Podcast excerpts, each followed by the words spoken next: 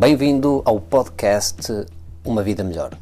Todas as sextas-feiras, dicas, sugestões, conselhos para uma melhor qualidade de vida.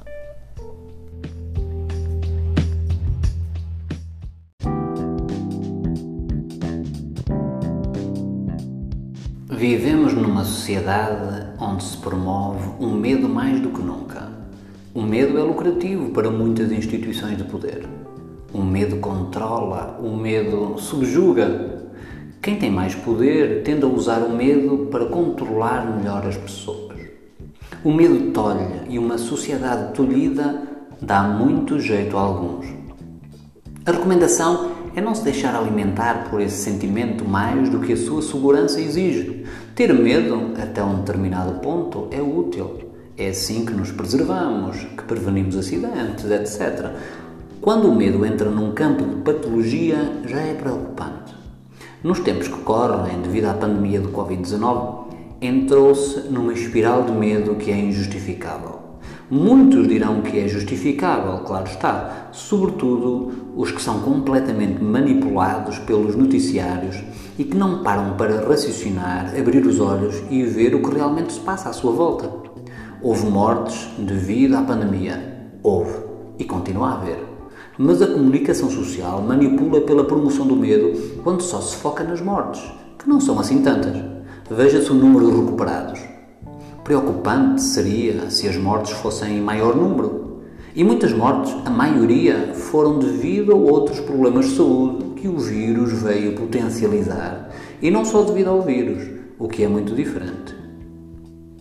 Repare-se na quantidade de pessoas que são imunes ou assintomáticos. Dos 62.812 casos que houve até hoje em Portugal, 43.640 recuperaram e apenas 1.855 morreram. E muitos desses, quase todos, já estavam mal de saúde, já tinham doenças crónicas ou outros problemas.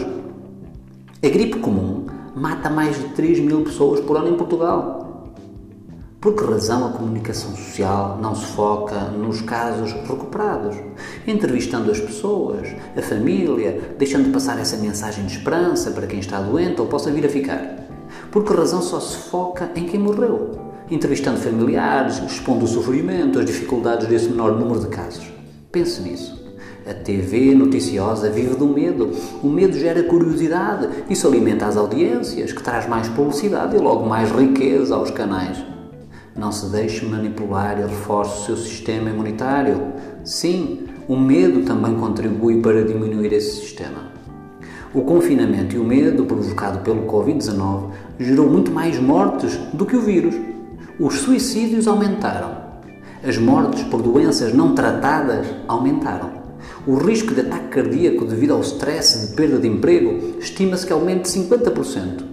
Os vícios aumentaram, a violência aumentou e, claro, devido à falta de emprego promovida pelo medo, a fome aumentou. Se está neste ciclo, saia dele o quanto antes.